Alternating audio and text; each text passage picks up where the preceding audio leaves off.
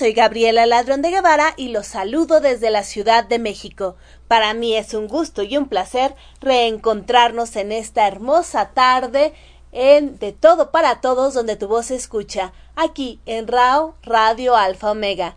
Bienvenidos a este programa, a nuestro último programa de la segunda temporada de De Todo para Todos, donde tu voz se escucha. Un programa lleno de color literario, donde compartiremos anécdotas, música, poesía, reflexiones, nuestra tradicional entrevista y sobre todo sus participaciones, la comunicación que nos ha acompañado durante estos tres años. El día de hoy terminamos el ciclo que durante tres años hemos tenido con RAO, Radio Alfa Omega y de todo para todos donde tu voz se escucha, donde iniciamos primeramente los lunes de 4 a 6 de la tarde. Después de un año nos mudamos a los martes en el mismo horario y el día de hoy cerramos este ciclo en el que hemos crecido mucho, hemos compartido no solamente el color literario, sino hemos compartido nuestra evolución, nuestro crecimiento, nuestro día a día. Gracias a todos ustedes por escucharme, gracias a Rao Radio Alfa Omega por la oportunidad, gracias de corazón por lo que hemos construido juntos. Y así, el día de hoy, en esta hermosa tarde de finales de invierno en la Ciudad de México, tenemos un programa que nos va a llenar a todos el corazón de cosas bellas. Y qué mejor manera de empezar nuestro programa que, bueno, ya saben, si es, es mi cantante favorito, en el que con el que empiezo la temporada navideña y también la termino. Y claro, el día de hoy, el último programa de la segunda temporada de De Todo para Todos donde tu voz se escucha, tenía que estar presente. Así que vamos a escuchar a Rafael con Como yo te amo.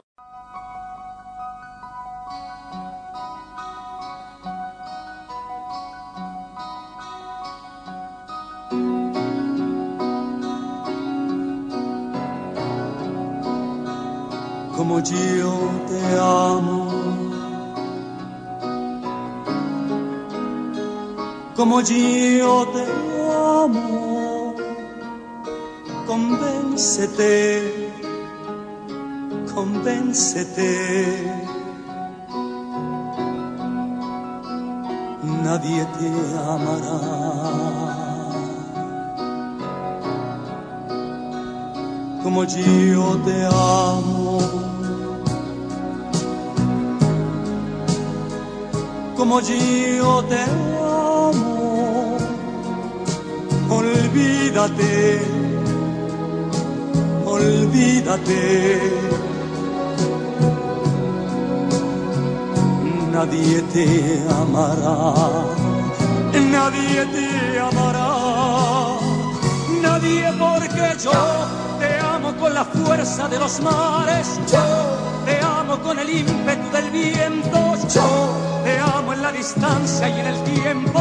Yo con mi alma y con mi carne. Yo te amo como el niño a su mañana. Yo te amo como el hombre a su recuerdo. Yo te amo a puro grito y en silencio. Yo te amo de una forma sobrehumana. Yo te amo en la alegría y en el llanto. Yo te amo en el peligro y en la calma. Yo te amo cuando gritas, cuando callas, yo te amo tanto, yo te amo tanto, yo.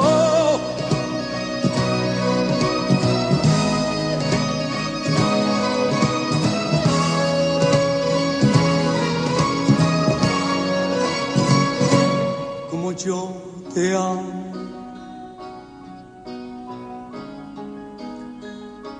Como yo te amo convéncete, convéncete. Nadie te amará.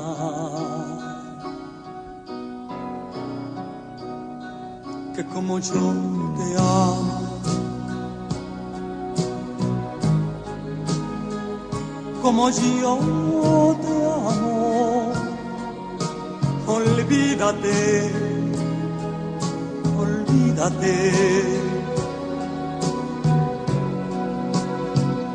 Nadie te amará, nadie te amará, nadie porque yo te amo con la fuerza de los mares, yo te amo con el ímpetu del viento, yo te amo en la distancia y en el tiempo, yo te amo con mi alma y con mi carne, yo te amo como el niño a su mañana, yo te amo como el hombre a su recuerdo, yo te amo puro grito y en silencio, yo te amo de una forma sobrehumana, yo te amo en la alegría y en el llanto, yo te amo en el peligro y en la calma, yo te amo cuando gritas, cuando callas, yo te amo tanto, yo te amo tanto, yo.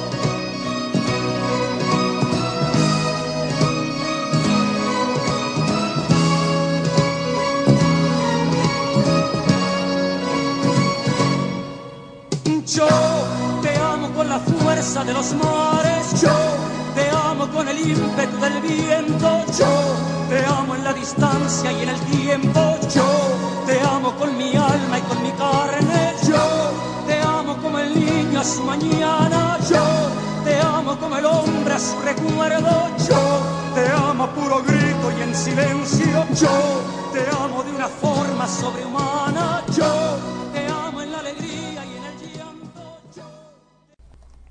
Escuchamos a Rafael, cantante español, con Como yo te amo. Esta canción originalmente fue grabada por Rocío Jurado, pero Rafael le dio ese toque característico que cada que la escucho, bueno, vuelo. Y así, así los amo. Y como yo los amo, les aseguro que nadie los amará. Así que gracias, gracias por compartir estos tres años, gracias por su retroalimentación, por la comunicación, gracias por estar conmigo. Y ya llegaron sus mensajes, eso me encanta. Tenemos a eh, Irene que nos desea éxito. Muchísimas gracias. Y también Iván nos desea éxitos y feliz emisión. Nini nos desea éxitos. También Rosalena nos desea feliz emisión. Iván nos dice, muchas gracias a ti Gabriela por estos años. Fuiste una de las primeras locutoras que estuvieron, que estuviste aquí, que estuvieron aquí y siempre estarán las puertas abiertas para ti. Gracias a todos los integrantes de tu programa. Muchísimas gracias Iván, gracias por la oportunidad. Y que vengan muchos más éxitos para ti, nos comenta Iván. Muchas gracias Iván. Roselena nos dice éxitos en lo que emprendas, Gabriela, y están las puertas y los brazos abiertos de Rao e integrantes. Muchísimas, muchísimas gracias. Carlos nos dice saludos, Gabriela, esperaré la tercera temporada, en miércoles tal vez, mientras a disfrutar la emisión de hoy. Muchas gracias. Rosalena y Nini mandan palomitas y Nini nos dice éxitos, Gabriela, te extrañaremos. Muchísimas gracias, yo también los extrañaré. Y sé que donde quieran que, donde quiera que estemos, vamos a tener esa idea de que, bueno, cuando escuchemos eso de Hola, ¿qué tal? Soy Gabriela Ladrón de Guevara y lo saludo desde la Ciudad de México. Bueno, todos vamos a conectarnos de una u otra manera de corazón. Muchísimas, muchísimas gracias. También eh, María Virginia de León nos dice mucho éxito, te amo, yo también te amo con todo mi corazón.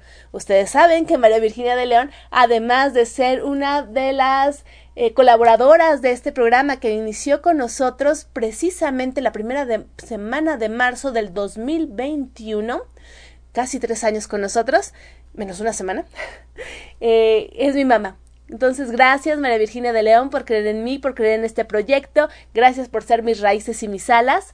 Muchísimas, muchísimas gracias por acompañarme en esta emisión.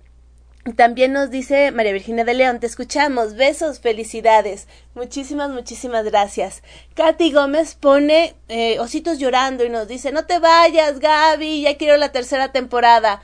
Katy Gómez, no te preocupes, regresaré en algún momento. En algún momento habrá una tercera temporada de De Todo para Todos donde tu voz se escucha.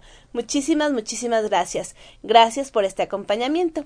Y una de las personas que ha colaborado con nosotros desde el principio que siempre nos ha apoyado con su risa, con su buen humor y sobre todo con su eh, con su altruismo es la doctora Fiona de Reír para Vivir y nos trae su cápsula de la risa.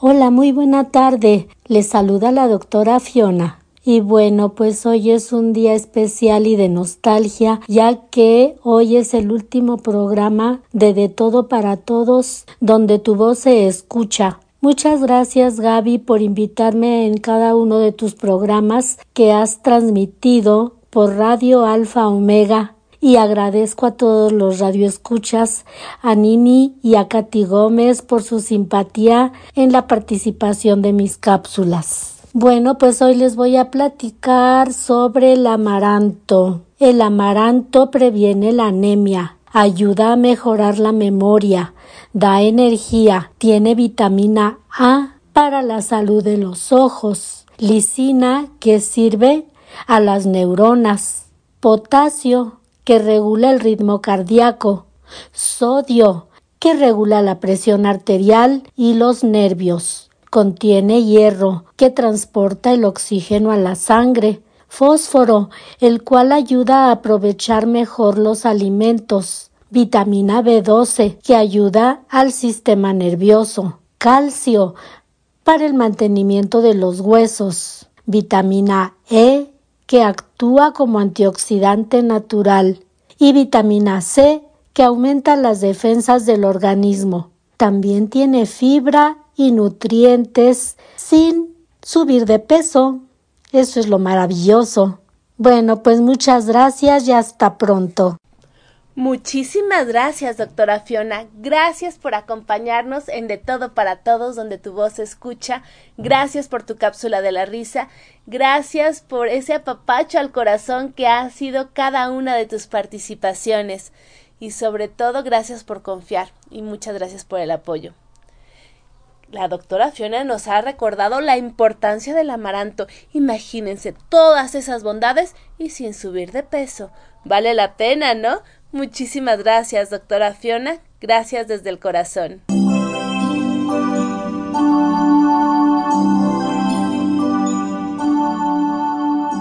Continuamos en De Todo para Todos, donde tu voz se escucha.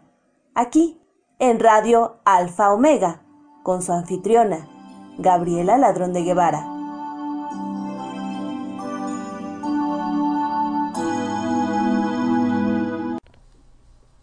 Como parte de nuestra campaña permanente para erradicar la violencia contra mujeres y niñas, compartimos la poesía de Morras.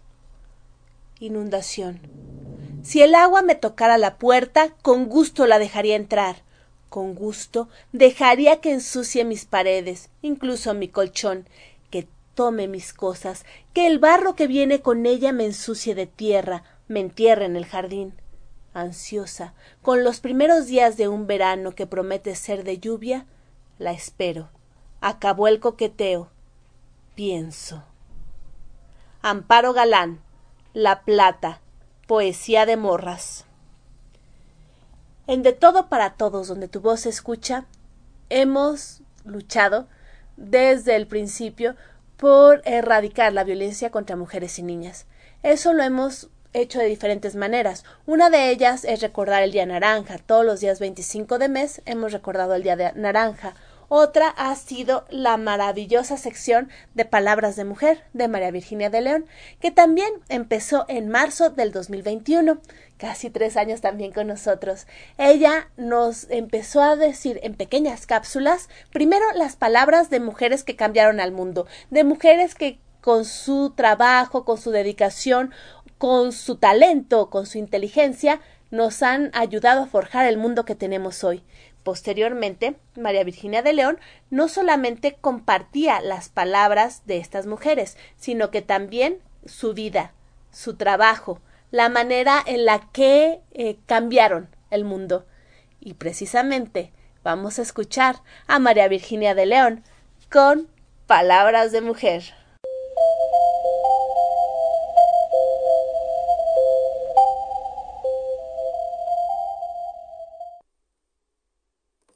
Me da mucho gusto saludarles desde la Ciudad de México. Soy María Virginia de León y traigo para ustedes la cápsula Palabras de Mujer. Hoy escucharemos las palabras de María Mitchell, quien fue una astrónoma, bibliotecaria, naturalista y educadora estadounidense. Nació el 1 de agosto de 1818 en una familia cuáquera, una tradición que defiende que chicos y chicas deben ser educados por igual. Así que ella acudió a la escuela local y recibió una amplia formación de su padre, William Mitchell, un hombre instruido y versado en ciencias de astronomía que se dedicó personalmente a la educación de su hija. Cuando María tenía 14 años, los barcos balleneros que partían del puerto de Nantucket a la cercana isla de Massachusetts, donde vivía, confiaban en su habilidad para calibrar los instrumentos de navegación que les ayudarían a orientarse durante sus semanas de travesía. Le encantaba leer, aprender y enseñar. A los 16 años empezó a trabajar como asistente de los profesores de su anterior escuela y a los 18 se convirtió en la primera bibliotecaria del Ateneo de Nantucket. Era un lugar tranquilo, así que ella aprovechó parte de su tiempo ahí para seguir leyendo y aprendiendo. Le interesaban muchas materias, alemán, latín, matemáticas avanzadas y mecánica celeste. Algunas tardes se organizaban en el Ateneo charlas y tertulias a las que acudían mentes progresistas para hablar de todo tipo de temas y ella también estaba ahí aprendiendo. En 1847, su descubrimiento de un cometa que llevaría su nombre la hizo famosa. Ganó una medalla de oro por su descubrimiento que le fue entregada por el rey Cristian VIII de Dinamarca en 1848 y propició que se convirtiese en la primera mujer que formó parte de la Academia Estadounidense de las Artes y las Ciencias. Fue contratada por el servicio que elaboraba el calendario náutico para seguir y consignar detalladamente los movimientos de Venus, que, aunque es un planeta, servía como estrella guía para los barcos.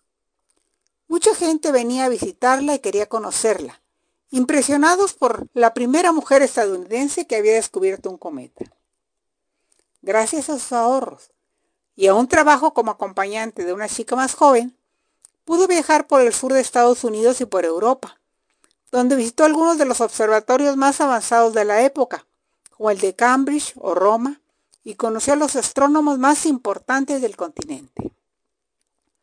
Continuó trabajando para el servicio náutico hasta que en 1865 fue contratada como profesora para dar clases en el Vassar College, una recién inaugurada escuela para mujeres.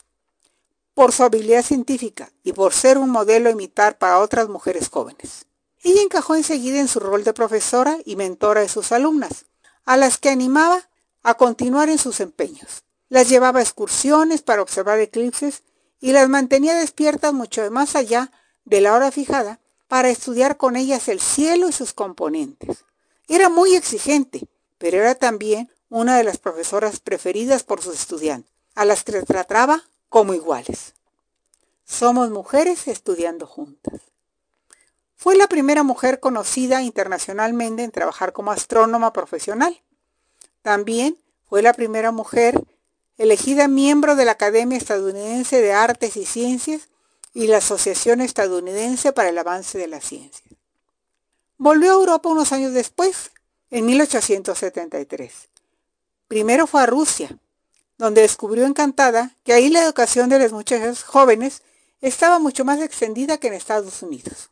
Ahí las chicas a las que conoció hablaban de ciencias, de literatura y de política sin cortarse. En comparación, en Estados Unidos, el número de chicas con esos conocimientos era mucho más limitado. En el otro lado estaba el Colegio para Chicas de Glasgow, que también visitó en ese viaje, en el que solo se les enseñaba música, danza, dibujo y bordado, lo cual le resultó muy decepcionante. A su vuelta a su país, Mitchell participó en la fundación de la Asociación Americana para el Avance de las Mujeres. En 1988 enfermó del corazón y dejó las clases para trasladarse a la casa de su hermana, ante el disgusto y las súplicas de estudiantes y de la dirección de la escuela que le pidieron que se quedase viviendo ahí, aunque no pudiese seguir dando clase. Ella prefirió marcharse. Su sobrino, arquitecto, le construyó un pequeño observatorio en su nuevo hogar, con la esperanza de que se recuperase lo suficiente como para usarlo. No fue así. María Mitchell murió el 28 de junio de 1889. Escuchemos algunas de sus frases. Toda fórmula que exprese una ley de la naturaleza es un himno de alabanza a Dios. Estudia como si fueras a vivir para siempre. Vive como si fueras a morir mañana. Tenemos un hambre mental que pide conocimiento de todo lo que nos rodea. Y mientras más obtenemos, mayor es nuestro deseo. Mientras más vemos, más capaces somos de ver. Necesitamos especialmente imaginación en la ciencia. No es todo matemáticas ni todo lógica, pero es, de alguna manera, belleza y poesía. No veas a las estrellas únicamente como puntos brillantes.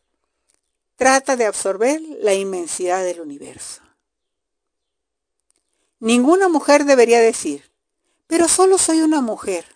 Solo una mujer y qué más se puede pedir. Gracias por escuchar. Muchísimas gracias, María Virginia de León. Y es cierto, no podemos decir somos solo mujeres. Claro que no. ¿Qué más se podría pedir que ser mujer? Muchísimas, muchísimas gracias por acompañarnos con estas fuertes y poderosas palabras de mujer. Gracias por apoyarnos. Gracias por estar siempre con nosotros. Y también María Virginia de León es la diseñadora de los agradecimientos que cada mes se envían a las personas que participaron durante el programa. Muchísimas gracias María Virginia de León por todo eso. Gracias mamá por acompañarme en este proyecto. Gracias por apoyarme y sobre todo gracias por acunar mis sueños.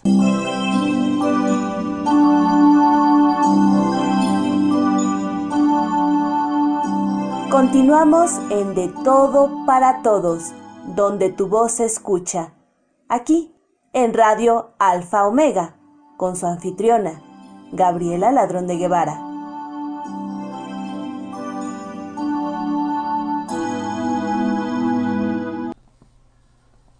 ¡Qué despiadado! Le han dedicado a usted los años más hermosos. Yo solo he dedicado mi silencio si hubiera llegado una vida después o un día antes, esa noche había hastío y vomitaba tristezas. Quizás si hubiera sido en otra línea, nuestros hijos no habrían muerto y habríamos visto mil gardenias crecer. Las esperanzas no me sirven.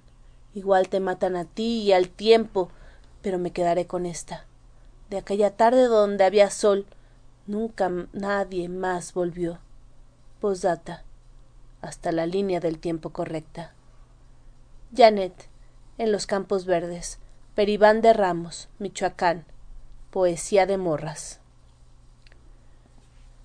Como comentaba, escuchamos Poesía de Morras. Y esto inició no solamente por eh, visibilizar la violencia contra mujeres y niñas y estar en nuestra campaña permanente, sino porque empezamos a retomar las efeméridas del día. Y bueno, vamos a hacerlo como un pequeño recordatorio de lo que ha sido parte de nuestro programa, de todo para todos donde tu voz se escucha. Hoy, 27 de febrero, es Día Mundial del Trasplante de Órganos y Tejidos. Esto es muy importante, ya que el trasplante tanto de un donador vivo como de un donador fallecido salva vidas. Un donador fallecido puede ayudar a siete u ocho personas. Sí, si podemos ayudar, aun cuando ya hayamos fallecido, podemos cambiarle la vida a las personas. También un donador vivo puede ayudar, por ejemplo, los donadores de riñones o de hígados. ¿Sí? ¿Cómo podemos hacerlo? En México es muy fácil. Hay una tarjetita de donador que podemos llenar y traerla en nuestra cartera. Igualmente, avisar a la familia que tenemos esa intención. Finalmente, en México quienes deciden son los familiares del fallecido si se hace la donación o no. Claro que en pacientes vivos es mucho más fácil hacer la donación. Recuerden, el trasplante de órganos y tejidos y el donarlos salva vidas de muchas maneras. Además, el día de hoy es Día de la Independencia de República Dominicana. Muchas felicidades. Feliz Día de la Independencia en República Dominicana. En Argentina es el día en que se iza por primera vez la bandera. Así que sería más o menos como en México el 24 de febrero, Día de la Bandera, y en Ecuador el Día del Civismo. Además, en México, en 1978, se crea la Dirección General de Culturas Populares, que es la instancia de promover el estatus, el estudio, la conservación, difusión y desarrollo de las culturas populares e indígenas de México. Esto nos ayuda a conservar y también a difundir la diversidad artística, cultural y lingüística, el patrimonio cultural inmaterial expresado en costumbres, fiestas, cocina y medicina. Así que feliz aniversario a la Dirección General de Culturas Populares. También algo curioso, en 1916 se inaugura la Plaza de Toros La Monumental de Barcelona, con capacidad para 23.000 espectadores. Curiosamente, ese nombre, La Monumental, se le da a varias cantinas en México. En Barcelona también cae una nevada tremenda en 1924 y algo que seguramente nos va a mover porque es mucho más reciente. En 1996 se comercializa la primera versión del juego Pokémon de la empresa Nintendo en Japón. Dos años después, el juego llegó a Occidente y revolucionó Pokémon Go la manera de jugar con la realidad virtual. ¿Se acuerdan de la gente que en 2016 estaba cazando Pokémones en la calle? Así es. ¿Y quién nació el 27 de febrero? José Vasconcelos, mexicano que fue abogado, historiador, político, escritor, educador, candidato presidencial, rector de la Universidad Nacional y fundador de la Secretaría de Educación Pública, desde donde impulsó la renovación educativa y cultural. Además, José Vasconcelos, nacido en 1882, invitó a Gabriela Mistral a venir a México y empezar a esta revolución educativa para llevar la educación pública gratuita y la alfabetización a todos los rincones de México. Así que, como podemos escuchar, el 27 de febrero es un día que tiene muchas muchos recuerdos, es una fecha importante y bueno, la recordamos aquí en las efemérides de De Todo para Todo, donde tu voz se escucha. También, si recordamos, la semana pasada nos quedamos con la recomendación musical en el tintero y vamos a oír Flor de Loto de Héroes del Silencio, recomendación de Luis Ladrón de Guevara y que sale bendecida también de Héroes del Silencio. Así que para no quedarnos con la espinita, los dejo con Flor de Loto, de los Héroes del Silencio. Atención, aviso, atención. Parece que no vamos a tener Flor de Loto de los Héroes del Silencio, sino aviso de la doctora Fiona. Aviso importante. Iniciamos colecta de tapitas para el niño Marcos del 8 de enero al 30 de marzo. Los invitamos a que entren a la página de Reír para Vivir en Facebook para que busquen los calendarios. Uno es por puntos fijos en donde negocios se unen para ayudar recibiendo las tapitas. Ahí encontrarán las direcciones y horarios en el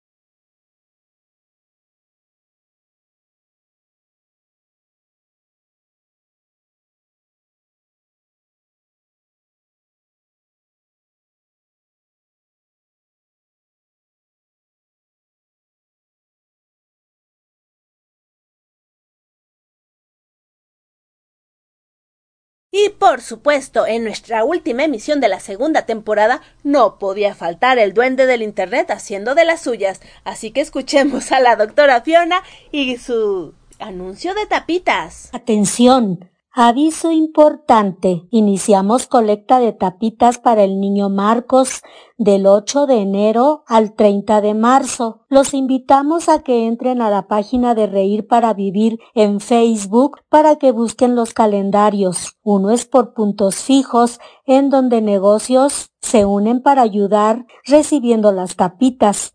Ahí encontrarán las direcciones y horarios en el que pueden llevarlas. Y el otro calendario es por fechas, en donde voluntarios de Reír para Vivir les esperarán en diferentes puntos de la ciudad, afuera de las estaciones del metro, en parques y el metrobús. Y recuerden que si la vida les da tapitas, no las tiren porque les sirven a Marcos para su tratamiento. Además, contribuimos a cuidar el planeta. ¿Y qué tapitas nos sirven? Pues las del refresco, las de la botellita del agua, de los garrafones, los aderezos, las del gel, la leche, el café, el yogurt, el shampoo, los acondicionadores, los desodorantes, también las de las pastas de dientes, eh, los jabones líquidos, las gotas oftálmicas, del enjuague bucal también, los jarabes, las medicinas,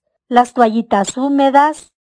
Muchísimas gracias, doctora Fiona. Recuerden, sigue la colecta para Marcos. Todavía el próximo mes pueden ir a los puntos fijos de colecta de tapitas o también revisar el calendario de Reír para Vivir en, eh, la página de Facebook y visitar y entregar las donaciones de tapitas.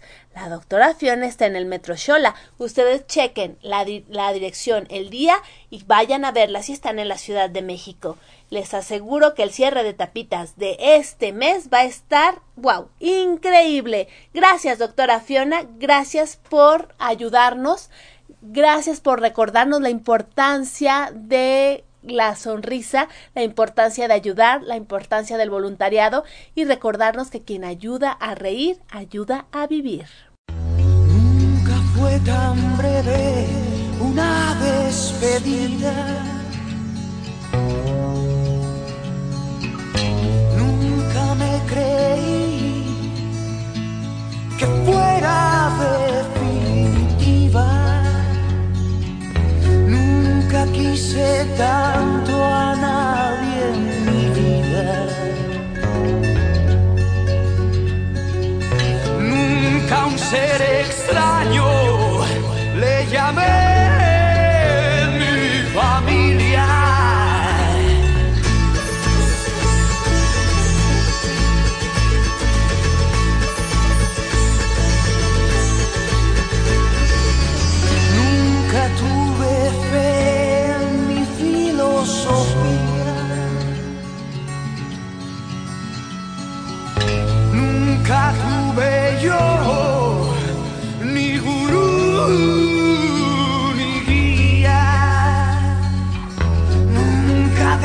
Su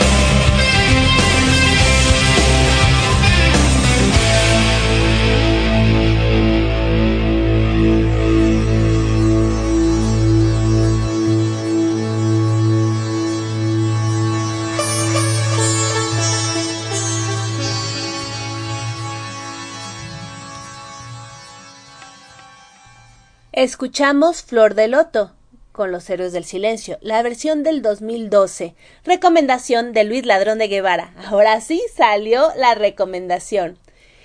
Y hablando de recomendación, tengo aquí a un joven historiador, escritor, abogado, que les recomiendo todo lo que ha escrito, no solamente sus libros, su tesis, que es una belleza, pero en vez de que yo les platique de qué trata, les los dejo con él, que nos cuente lo que ha escrito, sus planes y todo lo demás. Él es Jesús García. Bienvenido Jesús, qué gusto tenerte aquí en De Todo para Todos, donde tu voz se escucha. ¿Qué tal, maestra? ¿Cómo estamos? Pues muy buenas tardes. Eh, gracias por la invitación y gracias por el recibimiento tan lindo. Eh, y créeme que me hace mucha honra sus palabras, sobre todo porque usted me conoce desde que yo era un estudiante y conoció mi formación como historiador. Y también ustedes dieron la venia, o en este caso usted también dio la venia para que yo pudiera ser historiador. Y hasta el día de hoy, que es 2014, desde 2000, perdón, 2024, desde 2018 hasta 2024, bueno, pues he empezado mi recorrido como historiador. A lo largo de estos años he escrito tres libros. Eh, el primero de ellos tiene que ver con la vida del general Tomás Mejía. Eh, yo me centro mucho en la cuestión del siglo XIX y sobre todo con estos personajes que tienen el estigma de traidor y bueno, pues me gustan. Yo creo que también ahí tiene que ver mucho mi formación como abogado y sobre todo dedicado al ámbito del derecho penal, doctora. Y entonces de pronto insisto en estudiar a estos personajes que se les tachó con el estigma de traidor, ¿no? O sea, se les señaló desde este punto de vista y me pongo a estudiarlos y es cuando empiezo a ver pues que en realidad no tenían muchas cuestiones de traición, más bien eh, vieron un México muy distinto al nuestro y conforme las fuentes que fui estudiando, amén de las leyes, amén de el contexto en el que vivieron, bueno, pues me voy dando cuenta que hay personajes increíbles. El primero de ellos, como vuelvo a repetir, fue Tomás Mejía, del cual escribí un libro que prácticamente tiene información inédita y que habla acerca de la vida del general eh, Tomás Mejía un poco, pero más que ahí, más de eso, habla qué pasó con la familia del general, del general Tomás Mejía una vez muerto él y bueno, nos encontramos con una serie de desgracias terribles eh, que también persiguieron a la familia debido a la ideología que profesó don Tomás Mejía. Luego escribo otro libro que se llamó eh, La bandera de la patria, que es el batallón activo de San Blas, este batallón que combatió en 1847 durante la intervención estadounidense en Chapultepec y que prácticamente fue masacrado, ¿no? Eh, me me ciño solamente a lo que es el estudio de la bandera, prácticamente no estudio otro tipo de cuestiones más que eh, lo que sucedió con la bandera, dónde se encuentra, en cuántas batallas estuvo, y es un estudio de vexilología. La vexilología es el estudio de las banderas, y bueno, pues este, este eh, libro me abre puertas para poder ingresar a otro tipo también de, de temas relacionados con la historia. El último libro que publiqué fue eh, sobre Miguel Miramón, que es una adhesión a mi tesis, es un estudio histórico jurídico que tiene que ver con el juicio que se le hace a este general conservador, presidente eh, más joven que ha tenido México, y ahí hago un estudio profundo de cuáles fueron las leyes que tuvieron aplicativo cómo se le acusó a Miguel Miramón, quizá no me meta tanto en su defensa, pero sí hablo por qué no tuvieron que aplicarse determinadas leyes y eh, si estuvo bien o no estuvo bien el juicio del general Miguel Miramón. Eso hasta ahí son los tres libros que llevo publicados y el cuarto libro que está por salir es el que habla acerca de los generales desconocidos de Maximiliano. Esto es este esta playa de, militares que acompañaron a Maximiliano, todos conservadores. Eh, me ciño también en esta cuestión que tiene que ver con cómo fue su vida después de que Maximiliano es fusilado, se acaba la guerra y ellos tienen que regresar a sus lugares de origen. Entonces, eso es de lo que versa mi libro. ¿Qué hicieron estos militares después de que ya no estuvo su emperador, ya no había que defender, ya no existía tampoco la ideología conservadora, y es entonces que empiezo con el estudio de una foto muy famosa que tomó François Aubert, que era el, el, fotógrafo de cabecera de Maximiliano, estando en Querétaro en 1867, ya casi por fenecer el imperio, y eh, tomó una foto de los generales en estancia en prisión, y decido, si no biografiar a todos estos generales, sí tomar su vida después de 1867 hasta que fallece. Ese libro, si todo marcha bien, espero ya tenerlo como por abril o por mayo y ya lo estaríamos presentando ya en diversos lugares. Esta ahorita, maestra, ese ha sido mi recorrido como, como historiador desde el 2018 hasta el 2024, maestra. Pero lo más curioso es que no iniciaste tu vida profesional como historiador, sino como abogado. Así es, así es. Yo soy abogado y ya desde el 2000, desde el 2006 más o menos, es cuando yo empiezo el litigio de en, materia penal. Eh, bueno, en materia civil, en materia familiar y ya actualmente me dedico solamente al derecho penal, aunque conozco otras ramas también del derecho, pero la, la que más trabajo es el, el, derecho penal, ¿no? Entonces, actualmente, pues, es a lo único que me dedico ya con el nuevo sistema acusatorio penal y el, el Código Nacional de Procedimientos Penales, pues cambiamos todo el esquema o se cambia todo el esquema de la defensa y de la acusación y, se, y, y es lo que ahorita, a lo que me dedico prácticamente para poder también seguir con mis investigaciones de derecho, ¿no, doctora? Porque, perdón de historia, porque la verdad es que la historia en México es muy bonita, es muy apasionante, pero desafortunadamente a veces eh, eh, no hay un incentivo como para los historiadores de poder.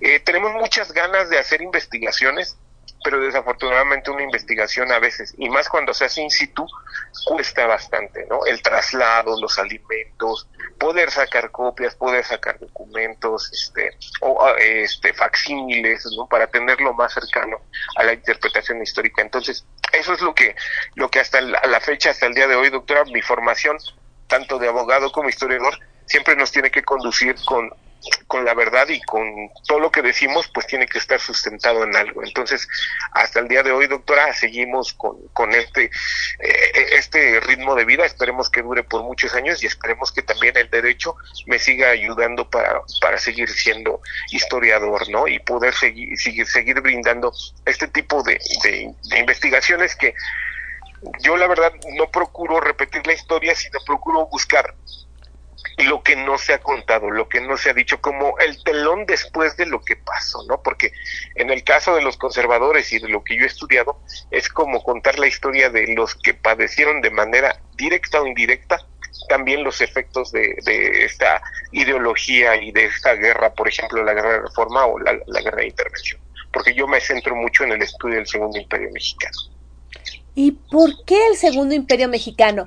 Porque, bueno, por lo que hemos visto en México, no es tan popular la revisión histórica del Segundo Imperio, más bien es popular la revisión histórica del Segundo Imperio en Europa, ahí sí es muy estudiada y revisada, pero en México no es un tema popular. ¿Por qué te llamó la atención? Yo creo que es precisamente por eso, doctora, ¿no? El hecho de ver a este tipo de personajes como Mejía, como Miramón, como los generales que son a los que más he estudiado. Y si usted, por ejemplo, en el, a veces va a lugares donde se desarrolló eh, esta cuestión de la intervención francesa, que es de 1862 a 1867, vamos a ver que hay loas para la mayoría de los militares y de los políticos liberales, ¿no? Eh, que en ese tiempo estaban combatiendo contra la intervención francesa. Pero también vamos a ver actos de patriotismo desde los mismos conservadores. Entonces, esto es lo curioso, que no se ha querido presentar la versión de estos conservadores y cuando las empezamos a conocer, doctora, es cuando nos empezamos a dar cuenta que si hay hijos de la patria, que si hay nacionalismo, que si hay amor a la, a la nación, que también ellos veían un México y querían un mejor México. Pero desafortunadamente pues fueron los vencidos, ¿no? Y su, y su visión o su versión este, histórica pues tiene que ser no más no difundida al, al 100%. De hecho, cuando se presentan libros de este tipo de personajes, todavía nos cuesta trabajo generar eh, pues furo porque todavía siguen con el estigma de traidor debido al, al ¿cómo, podemos decirlo? Al diálogo que se ha establecido, ¿no? Eh, desde la historia más difundida. Hay gente que le llama historia oficial, pero yo le llamo historia más difundida porque, venga, es la que más se conoce y es la que más, este, eh, con la que hemos crecido también. Pero eh, este tipo de personajes del Segundo Imperio, que en lo personal a mí me gustan por, por ser los derrotados, por ser los traidores, pues sí tienen un testimonio muy importante que darnos. Y es muy bueno conocerlo también porque eso enriquece nuestro saber histórico y obviamente nos va a hacer mejores ciudadanos, nos va a hacer eh, unos ciudadanos críticos también ante la historia y ese ciudadano crítico pues obviamente se va a enfrentar a su presente y va a empezar a cuestionar desde el político al diputado, al senador y también va a, cuestionar su entorno, ¿no? incluso hasta vecinal, doctora. Ah, esos son los detalles que nos, nos genera la historia o que nos lega la historia, Y algo muy interesante que se puede ver en tu trabajo como escritor. Inicias de una manera muy monográfica, con fechas, datos duros, eh, todo muy cuidado. Y, y evolucionas a través de tus libros hasta llegar a un estilo mucho más novelesco sin perder el rigor histórico, pero mucho más narrado y como, como si hubieras estado ahí. Cuéntanos, ¿cómo ha sido ese proceso? Eh, pues fíjese, doctora, que dicen que uno va agarrando este pues experiencia, ¿verdad, doctora? Y lo que hay que hacer en el caso de los historiadores, más allá de leer la historia, más allá de interpretarla, también hay que escribirla y no quedarnos con el conocimiento que hemos adquirido a través de nuestras investigaciones, porque eh, afortunadamente hoy día ya están abiertos todos los archivos, y, pero en tiempos de pandemia muchos, muchos institutos, bibliotecas, hemerotecas abrieron eh, portales digitales. Hoy día eso también es una ayuda muy importante para nosotros los historiadores y podemos tomar eh, esos, esas herramientas y hacer nuestras investigaciones a veces ya sin salir de casa. Se puede hacer eso, doctora, se puede ya realizar este tipo de cuestiones, pero también lo que es importante es que el historiador, más allá también de que divulgue de forma oral, tiene que hacer el trabajo del oficio del historiador, que es escribir. Si no escribimos, si no escribimos, si no difundimos la historia, ya sea de manera oral o de manera escrita, no estamos siendo historiadores al 100%, tenemos que hacerlo forzosamente y obviamente cuando nosotros ya vamos conociendo nuestro ritmo de trabajo, también vamos a ir conociendo nuestro ritmo de escritura y también vamos a ir conociendo a nuestro público. Y es entonces cuando empieza ya a, soltarse la mano, a soltarse la mente y uno empieza a trabajar siempre la recomendación es trabajar en espacios donde uno se sienta muy cómodo, donde nosotros nos sentamos también eh, eh, eh, haya música incluso o algo que nos que, que, haya mucho confort para que nosotros podamos escribir no haya nada que nos presione y entonces podamos ya empezar a soltar la mente y empezar a soltar la mano para que se haga la interpretación histórica que tenemos en cabeza, pero que a veces por miedo, por falta de recursos o incluso porque no sé, no, existe un foro a lo mejor donde podamos eh, poder eh, expresarnos eh, o donde podamos escribir, eso no tienen que ser impedimentos. El historiador tiene que escribir forzosamente. Y eso es muy importante, la difusión, que el historiador no se puede quedar solamente en el ámbito académico o solamente en el ámbito de las conferencias magistrales o entre los mismos historiadores, entre iguales, sino que su labor es difundir y a eso te has dedicado de manera muy cuidadosa, difundiendo la la persona, la visión y también hasta las anécdotas de quienes no son recordados continuamente o quienes no tienen un lugar específico o un lugar relevante, brillante en los libros de historia. ¿Cómo, Así es, doctora. ¿Cómo llegaste a ese punto? Pues yo creo que también, fíjese, doctora, cuando yo salí de la universidad, esto que usted dice, la academia, yo tenía una formación completamente, eh, pues venga, ¿no? Venía salido nuevecito de la academia y, y yo decía, bueno, saliendo de aquí, eh, vamos a, a, a, romperla, ¿no? Como historiadores, pero nos damos cuenta de que ya fuera, pues hay otros colegas que ya nos llevan una larga carrera o ya llevan más años de experiencia, han escrito, han hecho conferencias, han hecho este talleres, cursos, ¿no? Y entonces Jesús, ¿y en qué curso viste tú eso? No, pues nunca me lo encontré. Oye, tienes que dar una conferencia, ¿y cómo empiezo? ¿no? Tienes que dar un curso y cómo lo hago, de cuántas horas, qué es esto. Entonces, a todo eso, doctora, pues conforme fue pasando el tiempo y fui perdiendo el miedo. Primeras conferencias vamos a perder miedo, ¿no? Me han tocado curadurías donde también yo le preguntaba a mis maestros, oye, oye, oiga maestro, que necesito esto, no, pues en la vida yo he hecho una, pues ahí a ver cómo le haces y que Dios te ayude. Y entonces, eso es lo que nos, eh, eh, perder el miedo, doctora, de todo, perder el miedo, que si de pronto eh, nos vamos a topar con pared porque a lo mejor nuestro trabajo no estuvo bien realizado o no complació a determinados sectores, bueno, no importa, pero al menos ya lo aprendiste, ya sabes dónde te equivocaste para no volverlo a hacer. Y es entonces, doctora, que la experiencia, perder el miedo, ya supiste dar una conferencia, ya supiste dar una conferencia magistral, ya supiste una curaduría, ya escribiste libros, ¿no?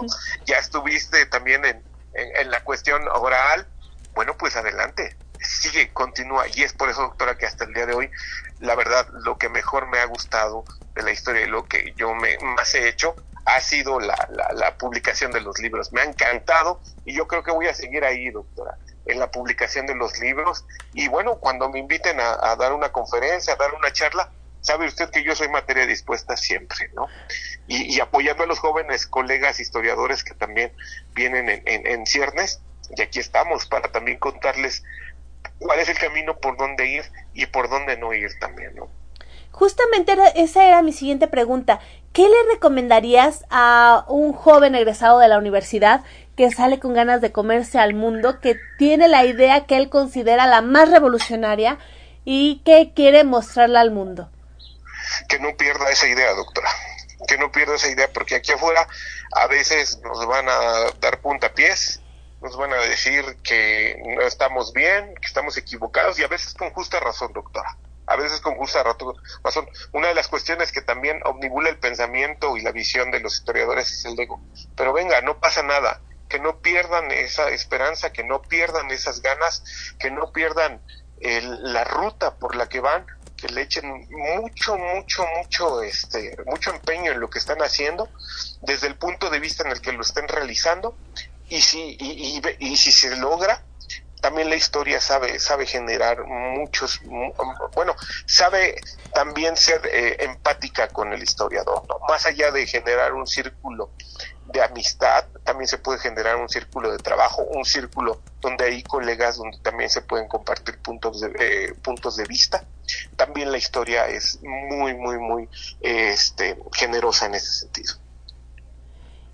Y algo que también sería importante eh, recalcar y recordar, no solamente para los jóvenes que están iniciando, saliendo de su primera carrera universitaria, sino también las personas que deciden eh, explorar otras maneras de ver la vida, otras maneras de ver el trabajo, de ver la formación académica y universitaria y que se deciden a explorar una segunda carrera, una tercera carrera universitaria. Tú lo hiciste. ¿Qué recomendación les das a esas personas? Igual, la, mire doctora, la edad no es pretexto en algunas ocasiones, ¿no? La salud probablemente, pero las ganas nunca nos faltan, doctora. Yo la verdad es que entré ahí en la Universidad Autónoma de la Ciudad de México, a la cual le tengo muchísimo agradecimiento también a cada uno de mis, de mis profesores que ahí me, formaron como historiador, pero la verdad es que sí se puede, eh, hay políticas educativas en México que nos permiten podernos educar. Desafortunadamente, a veces las cuestiones económicas quizá sean el pretexto, pero en la Universidad Autónoma de la Ciudad de México, sinceramente, yo ni siquiera pagué millonadas y no quisiera dar un número este eh, de cuánto me gasté yo en mi educación, pero yo creo que entre pasajes y, los años que estuve ahí, ni siquiera pasé las tres cifras, doctora. Entonces, y, sin embargo soy historiador. De que se puede, se puede, doctora. Solamente es que se quiera y adelante. El, Estado todavía nos proporciona ese tipo de, de prebendas y hoy más que hay otra infinidad de, de, abanicos eh, eh, educativos los cuales uno puede tomar. Y bueno, ¿qué proyectos vienen? ¿Qué viene para Jesús García, tanto como abogado, como historiador, como escritor? como conferencista, ¿qué viene para ti? Bueno, ahorita de entrada, el libro, doctora, de los generales desconocidos de Maximiliano, tengo también el 19 de marzo la participación en el Seminario de la Muerte, que ya va a ser mi quinta participación ahí. Es un seminario muy importante que eh, dirige Ingeborg Montero y se lleva en el, Museo de la Revolución y bueno, sigue la difusión. Ahorita también eh, voy a empezar a, allá bajar una, digo a bajar para ya empezar a escribir una investigación sobre la batalla de Calpulalpan, que sería mi siguiente este libro, yo creo que se lo veríamos como por diciembre más o menos. Y bueno, es en eso en la cuestión histórica, en la, por lo que resta este año. En la cuestión como abogacía, doctora, pues hay muchísimo trabajo. Este, afortunadamente, ahorita sí, no hemos parado, seguiremos trabajando ahí en, en, el derecho. Y bueno, en cuestión de conferencias, ah, viene un curso también que voy a impartir de abril, yo creo que si no es abril, empiezo en mayo y termino en junio, más o menos va a durar dos meses, es sobre la conmemoración del 160 aniversario de la llegada de Maximiliano a México, él llega en 1864 y 2024 se cumplen 160 años, entonces vamos a iniciar este curso, es el primer curso que, que, imparto con otras personas que también son doctas en la cuestión del Segundo Imperio. Es el maestro Valentín García Márquez y el doctor Rubén Paramoquero.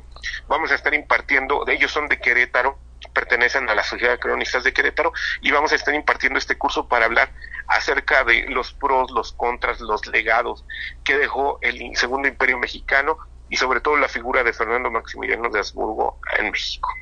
Esos son ahorita mis proyectos, doctora. Excelente. ¿Y cómo podemos saber de estos proyectos? ¿Cómo, podemos seguirte en redes, ir a tus presentaciones? ¿Dónde encontramos toda esa información? En, lo que fue Twitter, que ahora es ex, eh, me encuentran como Arcano Historia, así, Arcano Historia, ese es mi, mi ex o mi Twitter.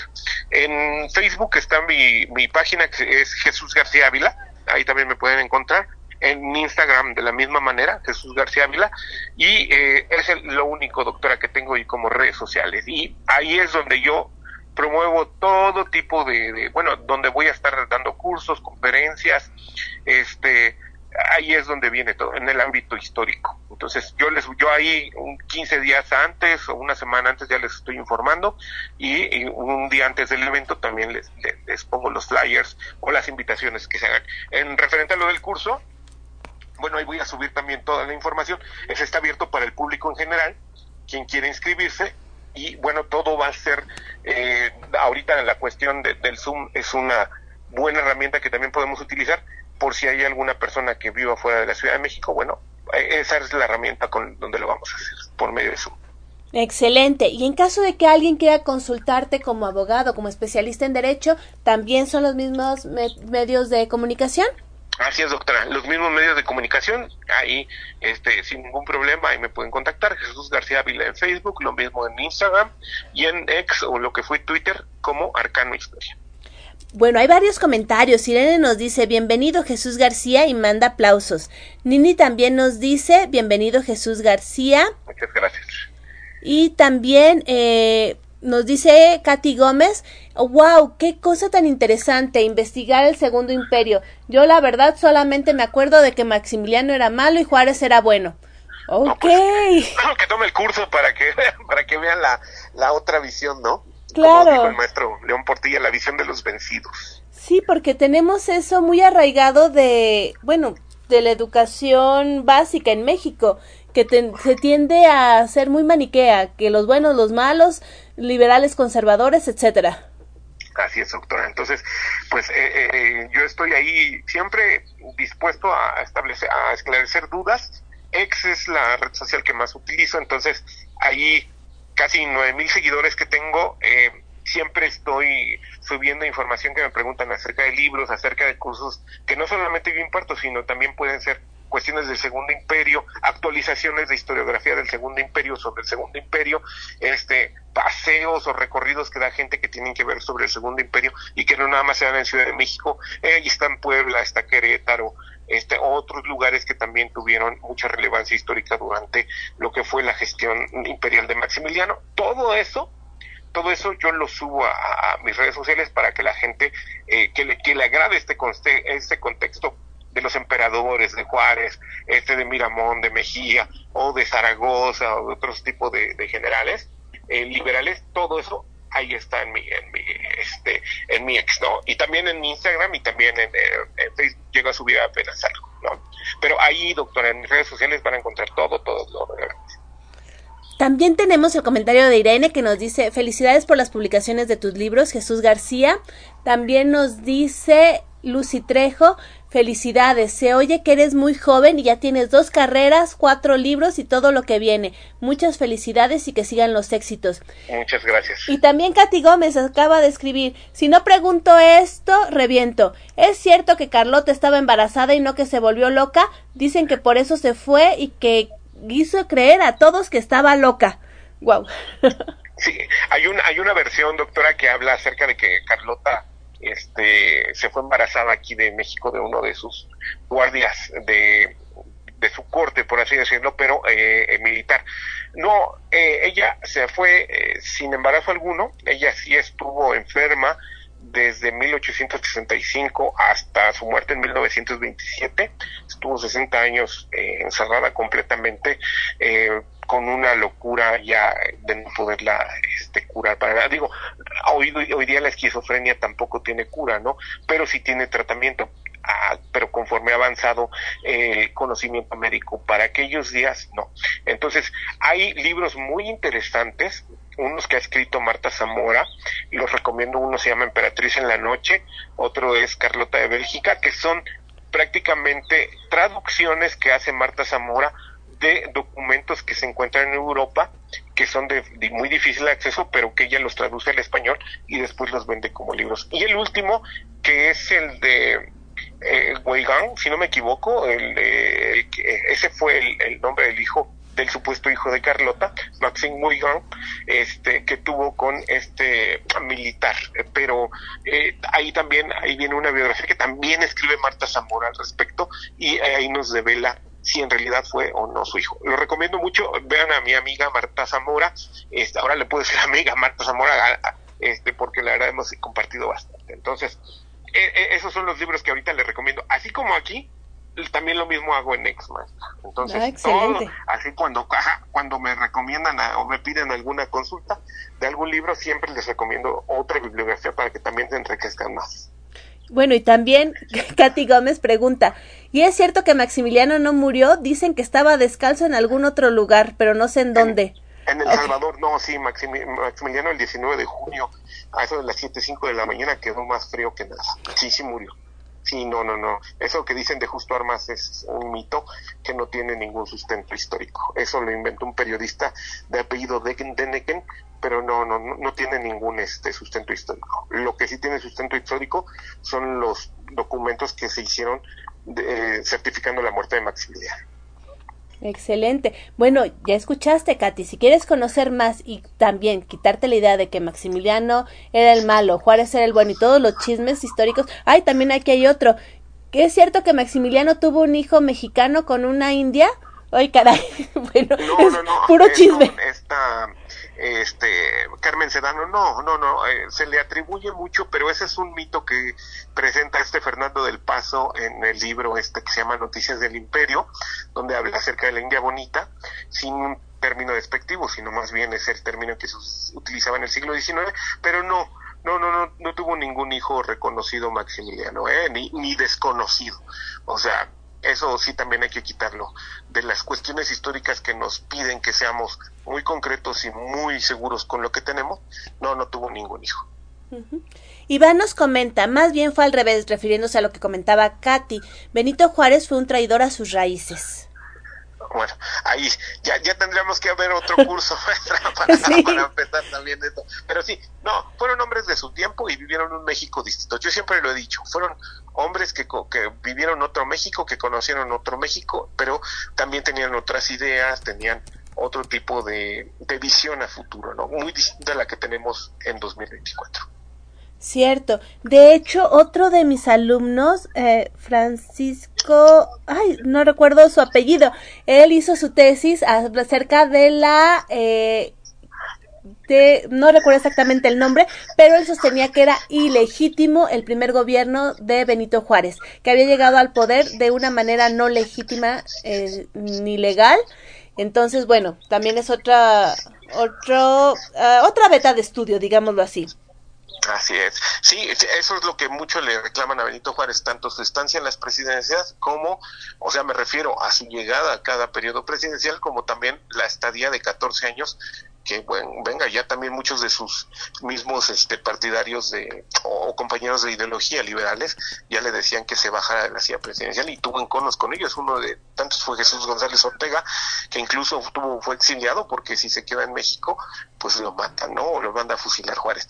Cosas de ese estilo es lo que a los historiadores nos tiene que interesar el estudio, pero sobre todo la explicación y el, y, el uso de las fuentes de lo que estamos diciendo, porque no podemos también decir las cosas por decirlas. Sí, eh, ya lo tengo aquí. Él es Francisco Javier Vázquez Herrera. Él hizo su tesis también para titularse como historiador en la UACM con ese tema y estudió precisamente las fuentes históricas acerca de las presidencias de Benito Juárez y cierto eso de que ya eh, bueno se estaba eternizando en el poder según sus contemporáneos. Así es, doctora. Nini nos dice, muchas felicidades Jesús García, éxitos siempre en todos sus proyectos. Muchas gracias. Y Iván nos dice, Maximiliano fue todo lo contrario a lo que dicen. Oh, pues sí, fue un liberal en lugar de... Un liberal. Un conservador, para empezar.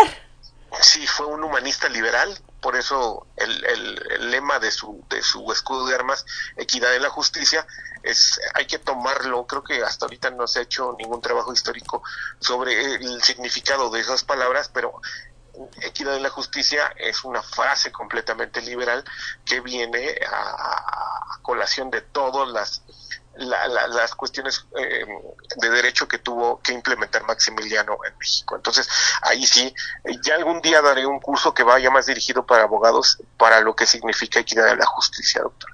Sí, eso sería algo muy importante, revisarlo, analizarlo y sobre todo traerlo al siglo XXI.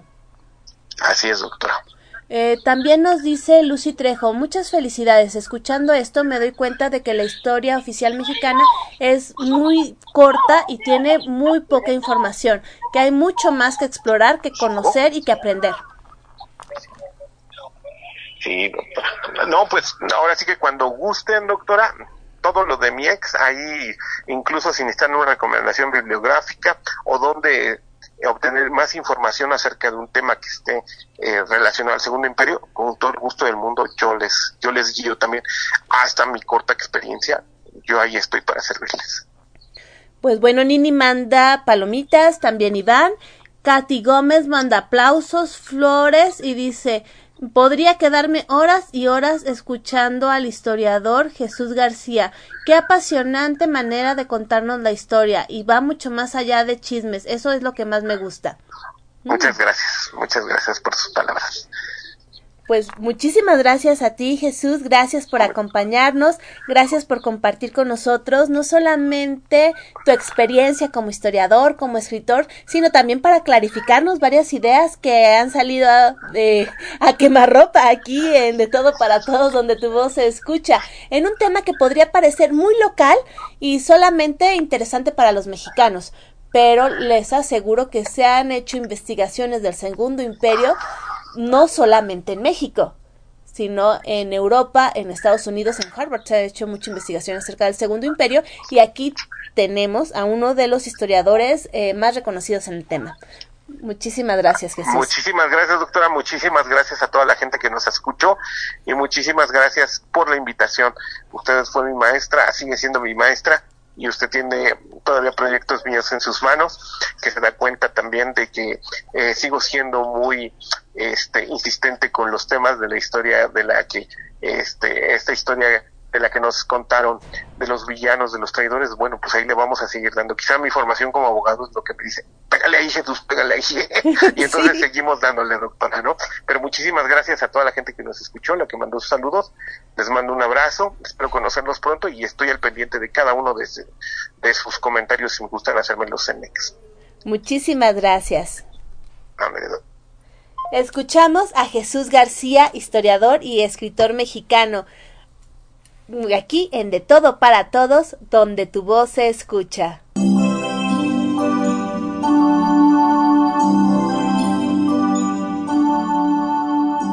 Continuamos en De Todo para Todos, donde tu voz se escucha. Aquí, en Radio Alfa Omega, con su anfitriona, Gabriela Ladrón de Guevara.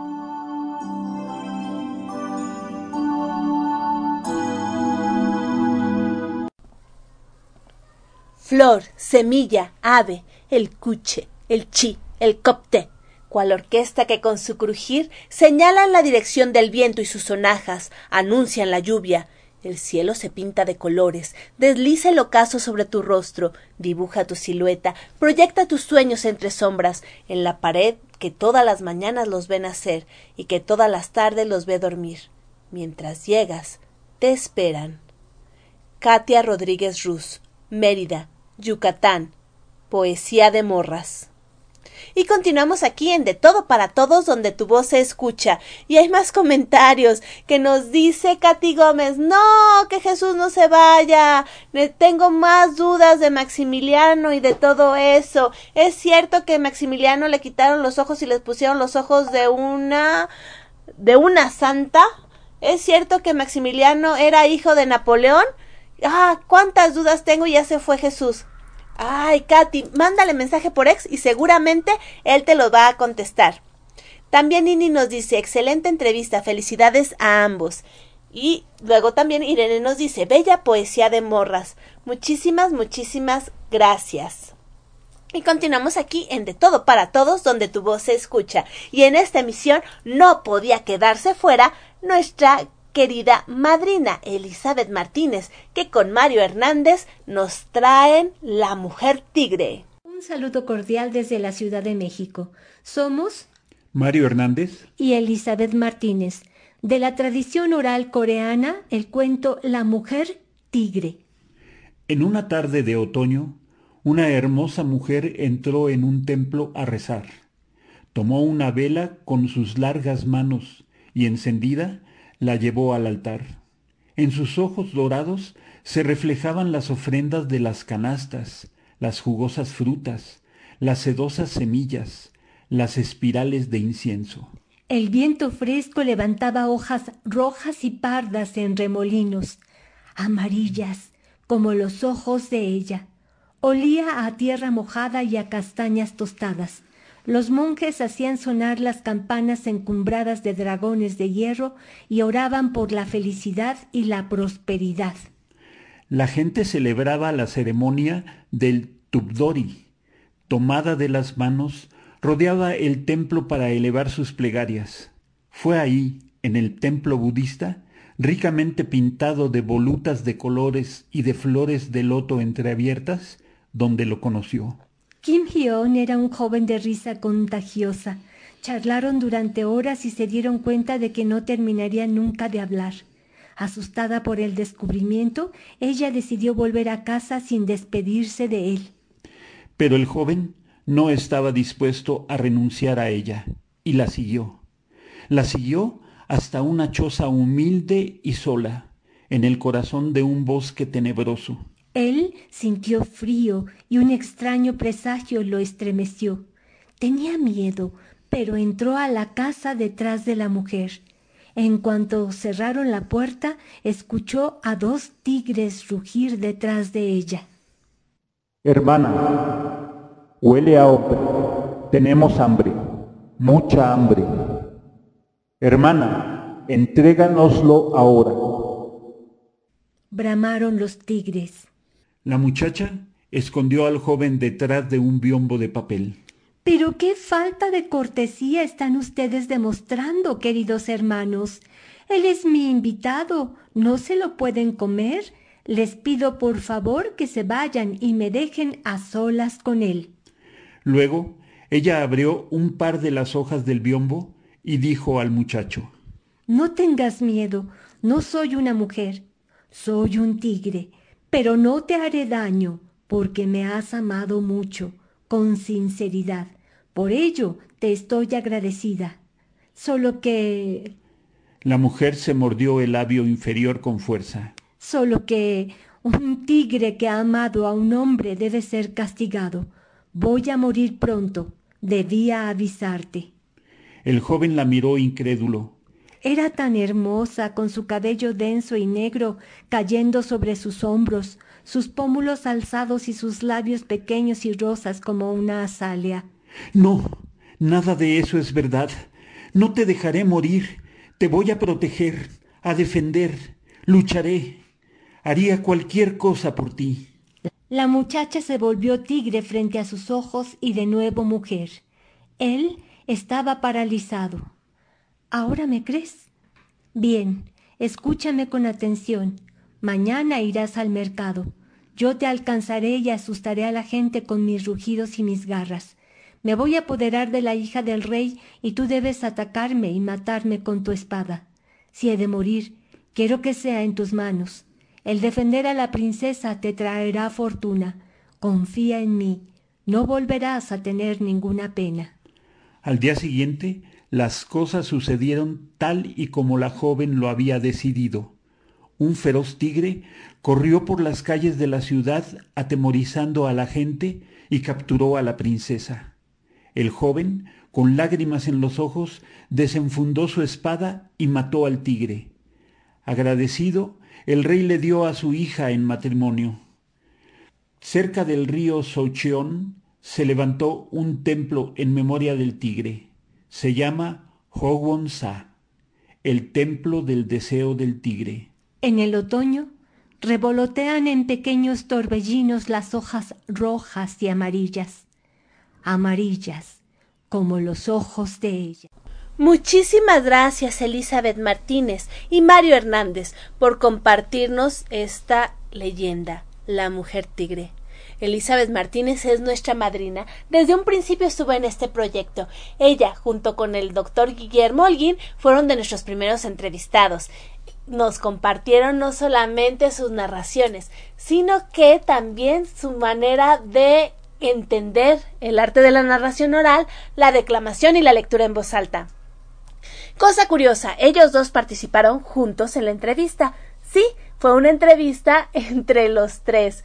Así que gracias Elizabeth Martínez, gracias Mario Hernández por ser parte esencial de este programa, por su acompañamiento en cada emisión y sobre todo por la confianza.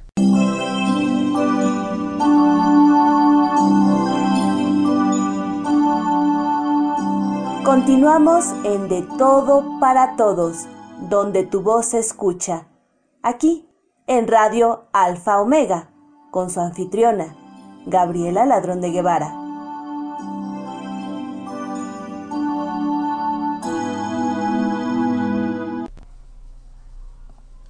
¿Qué onda con el cielo? ¿Qué onda? ¿Qué ola?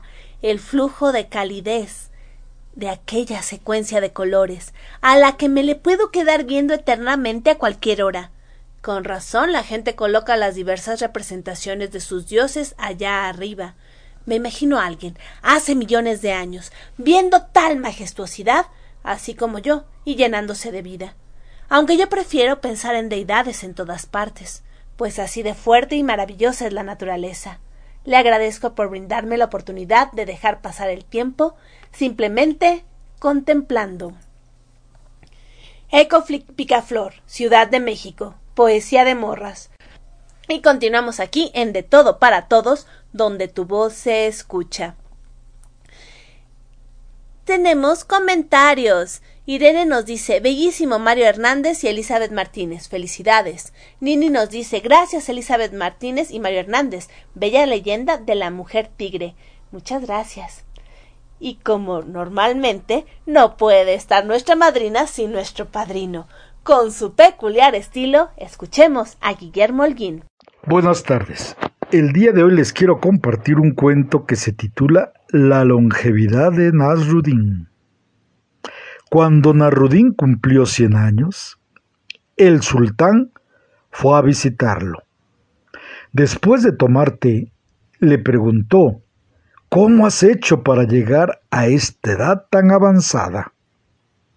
Narudín le contestó, Estoy convencido de que mi longevidad se debe a que nunca discuto con nadie.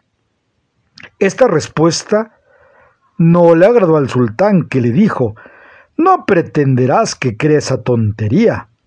A la cual Narudín contestó Pues debo estar equivocado. Muchísimas gracias, doctor Guillermo Holguín, que como siempre nos dejas pensando. Nasruddin los relatos de Nasruddin, este sabio de Medio Oriente, son una de las características que nuestro padrino Guillermo Holguín nos ha regalado a lo largo de estos tres años. Y así como la filosofía de Nasruddin, él nos deja pensando, analizando y siempre, siempre con una sonrisa en la cara.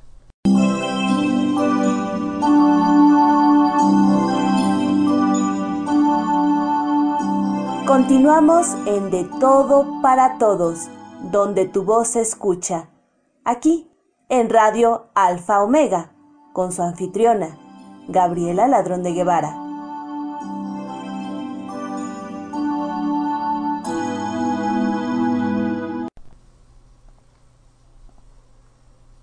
Inundación.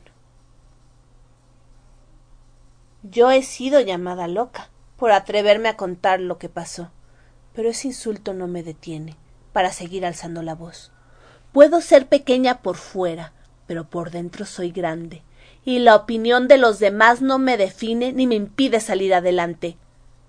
Hoy solamente me queda intentar sanar, tratar de cerrar esta herida, y si se puede otras más, poder sentirme dueña de mi cuerpo a pesar de lo que viví, mientras le ruego a la vida que no lastimes a nadie más como ese día me lastimaste a mí. Anaí Suastegui Mendoza, Lázaro Cárdenas, Michoacán, Poesía de Morras. Y continuamos aquí en De Todo para Todos, donde tu voz se escucha.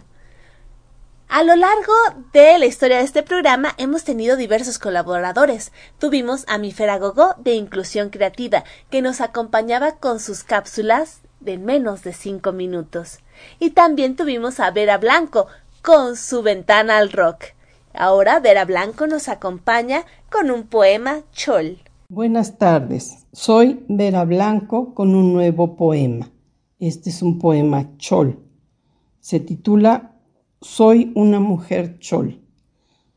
Soy una mujer chol, nacida en la zona fría de la selva territorio de tan hermoso y amplio, se convierte cárcel en todos los tonos verdes de la historia. Vengo de aquella lejanía donde los ríos, manantiales, silencios y oscuridades hacen que las mujeres sean tímidas, firmes dibujando el camino del miedo, los secretos de la montaña y la encrucijada de la ciudad. No pasa nada. Muchísimas gracias, Vera. Gracias por compartir con nosotros este poema Chol, poema de uno de los pueblos originarios de México.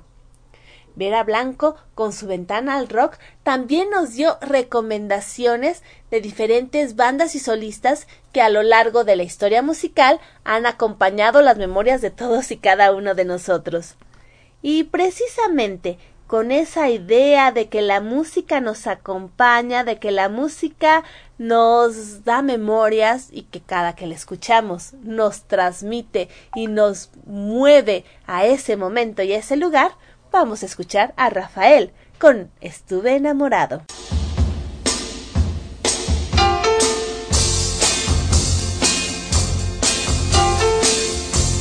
Estuve enamorado de ti. Estuve enamorado de ti. Pero ya no siento nada, ni me inquieta tu mirada como ayer. Estuve enamorado de ti. Estuve enamorado de ti. Pero ya no siento nada, ni me inquietan tus palabras como ayer. Y pensar que un día te quise como a nadie yo he querido jamás. Y pensar que siempre te dije que por nada te podría dejar.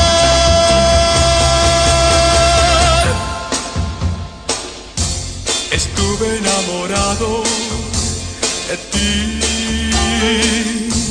Estuve enamorado de ti pero quiero ser sincero.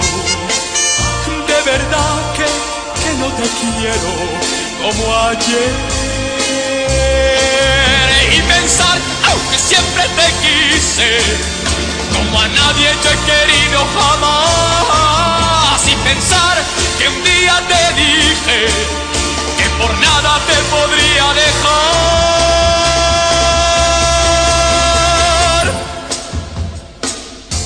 Estuve enamorado de ti. Estuve enamorado de ti.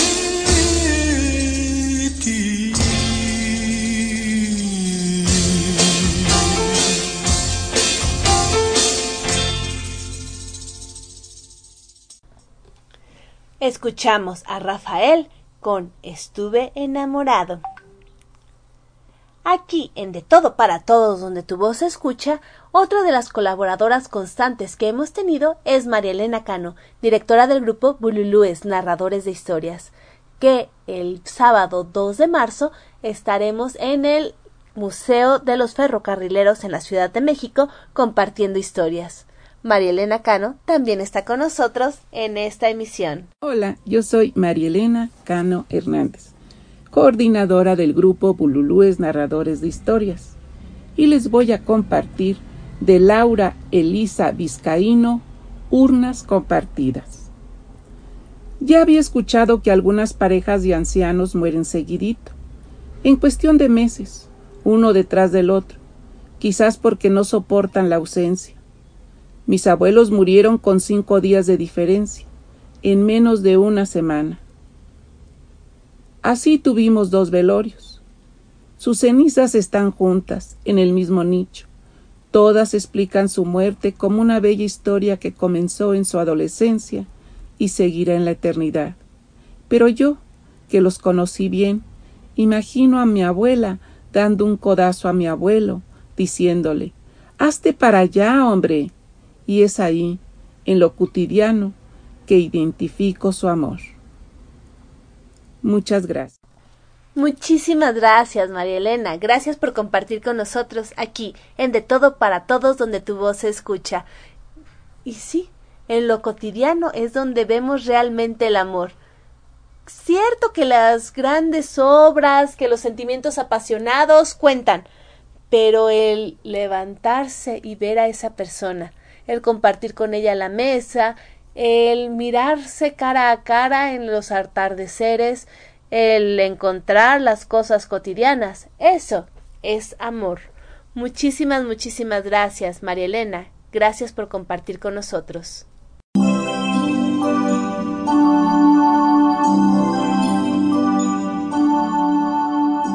Continuamos en De Todo para Todos, donde tu voz se escucha.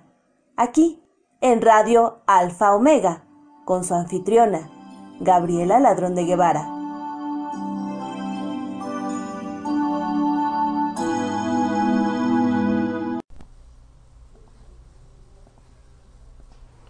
Cuando me dejo ser la niña que fui, el mundo se siente menos feo.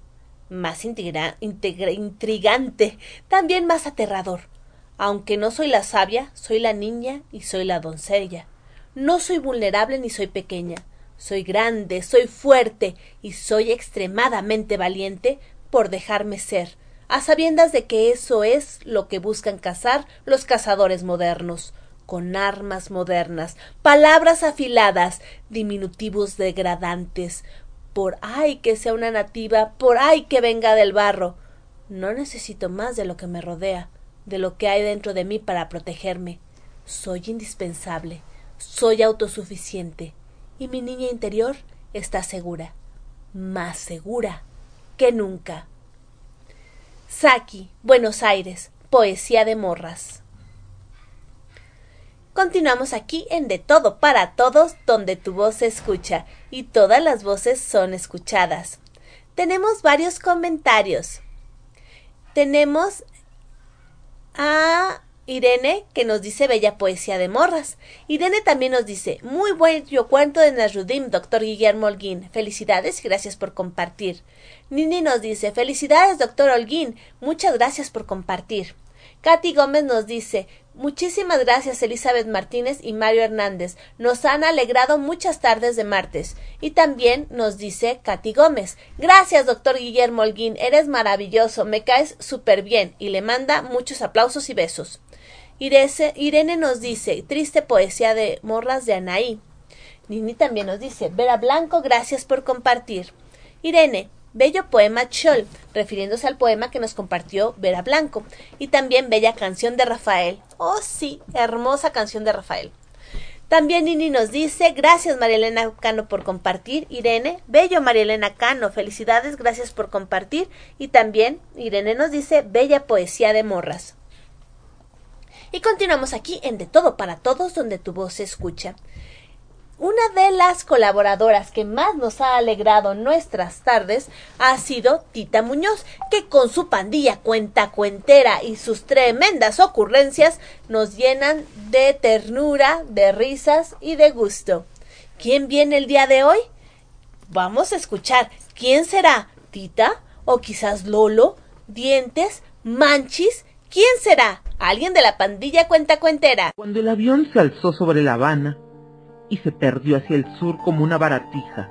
Era otra vez el rito de las horas y el aullido del mar. Otra vez esa música enterrada en la arena. Todavía te alzaba sobre mi dedo índice. Desde ahí me observabas aterradoramente. Pero aquella ciudad ya no sería mi límite, ni colgaría en la puerta tus lluvias ternecitas.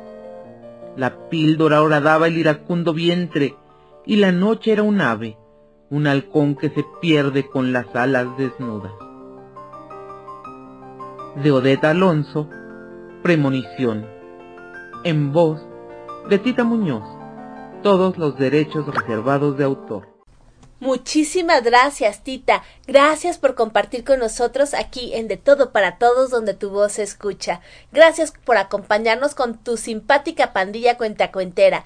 Gracias por tu apoyo, por tu amistad y sobre todo por tu hermosa voz y talento que nos acompañó en estas emisiones.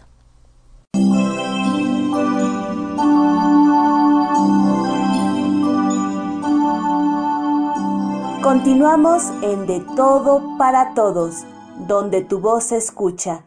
Aquí, en Radio Alfa Omega, con su anfitriona, Gabriela Ladrón de Guevara.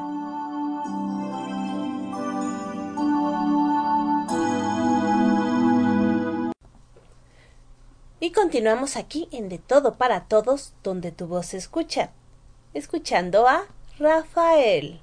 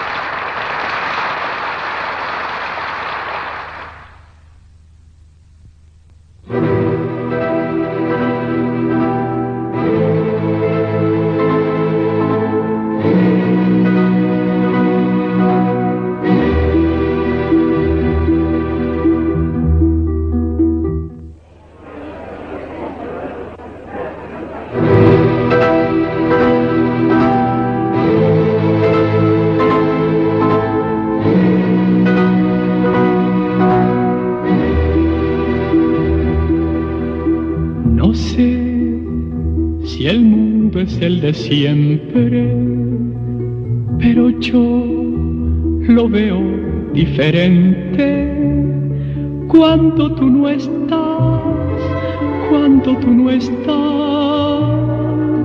No sé si brillan las estrellas, pero yo me encuentro entre tinieblas cuando tú no estás, cuando tú no estás.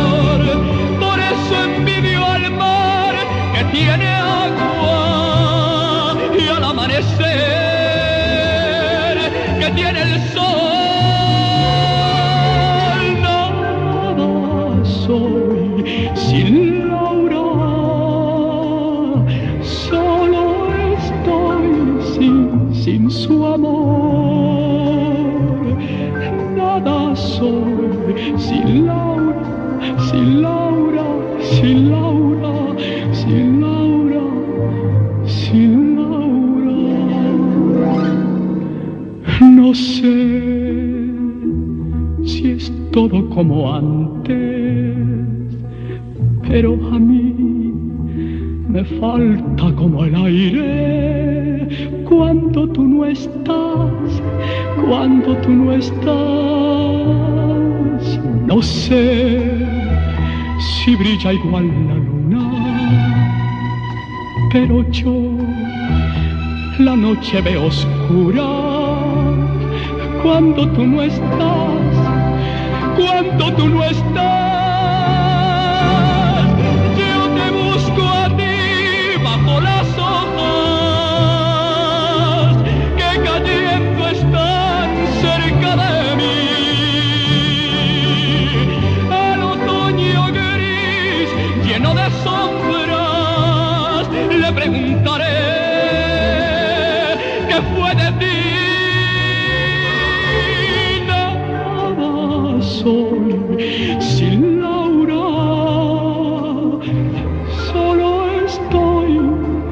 Su amor. Nada soy sin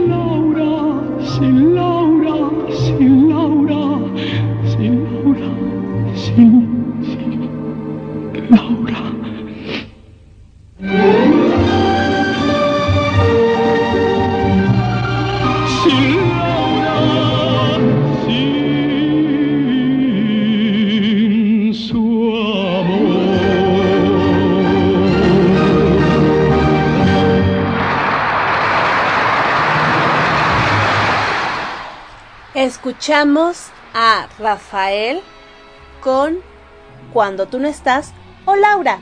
Así se llama esta canción. Una de mis canciones favoritas, por cierto. Y hablando de favoritos, ¿se acuerdan de Mike Oñate de Vampire?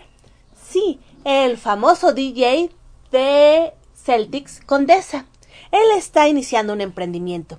En este emprendimiento ofrece a muy buenos precios material exclusivo de diferentes bandas como son algunas playeras, gorras, también papelería kawaii y también material de algunos equipos de diferentes franquicias internacionales.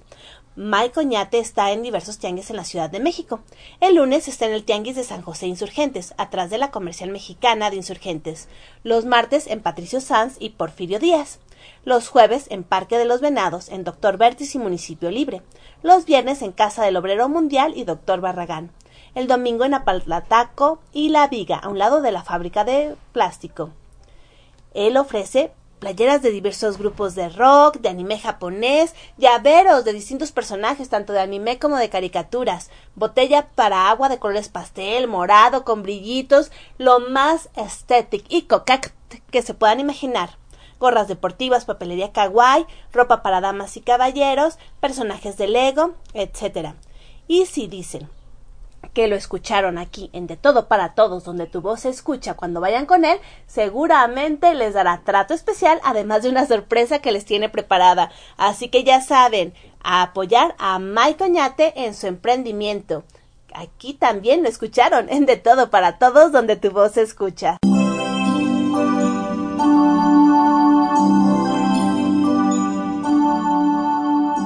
Continuamos en De Todo para Todos donde tu voz se escucha, aquí en Radio Alfa Omega, con su anfitriona, Gabriela Ladrón de Guevara.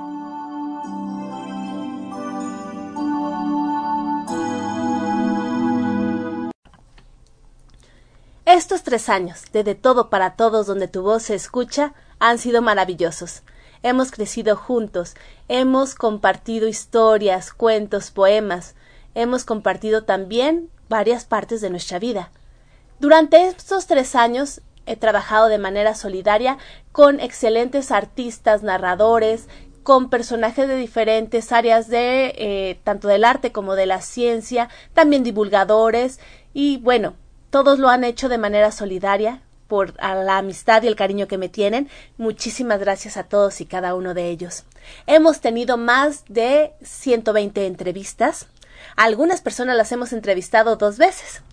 También hemos tenido la música de este programa que con todo cariño en sesiones nocturnas Fernando García diseñó especialmente para nosotros y que al que le agradezco eternamente con todo cariño, con todo mi amor, ese apoyo que siempre ha tenido para de todo para de todo para todos donde tu voz se escucha. También le agradezco a todos y cada uno de los que han creído en mí, en este proyecto, en RAO, en Radio Alfa Omega, y que me han acompañado a lo largo de estos tres años. Gracias también a ustedes que han estado conmigo en el lanzamiento de mis dos libros, en Ciudad Mujer en Movimiento, en el 2000, eh, en el 2021, que salió en la versión digital, y también eh, perdón, en el 2020 que salió la versión digital, lo presentamos aquí en el 2021 y también en el 2022 que presentamos la versión en papel. También a todos los que estuvieron conmigo eh, muy cercanos con el lanzamiento de La extraña vida diaria, mi segundo libro. Gracias también a Javier Trejo y a Enero 11 Editorial, que en un principio participaba constantemente con audios para este programa. Muchísimas, muchísimas gracias.